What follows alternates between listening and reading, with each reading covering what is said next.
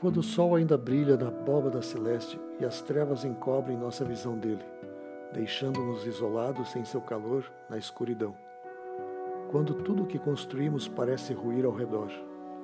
Quando as dificuldades e intempéries da vida maculam e corroem nossa confiança em um poder superior. Quando as vicissitudes denigrem a imagem daqueles que nos circundam.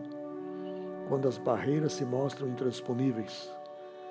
Quando, por qualquer palavra ou ato, nossos olhos lacrimejam, grossas gotas rolam pela face, os lábios tremem, o desespero nos cerca, as batidas do coração aceleram nossa ansiedade.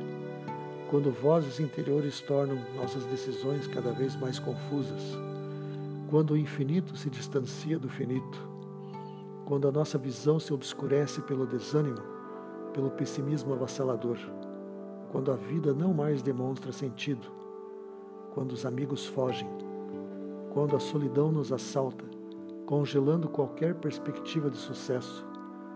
É nessa hora que as promessas de um Deus, cujos filhos não são abandonados ao relento da vida, se cumprem.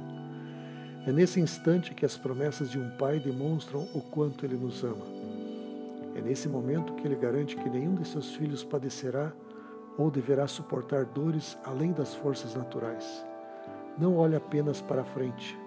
À frente está um vazio, um papel em branco cujo conteúdo Deus ajudará a completar.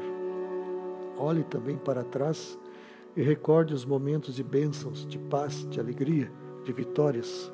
Acima de tudo, olhe para cima e não se esqueça da promessa.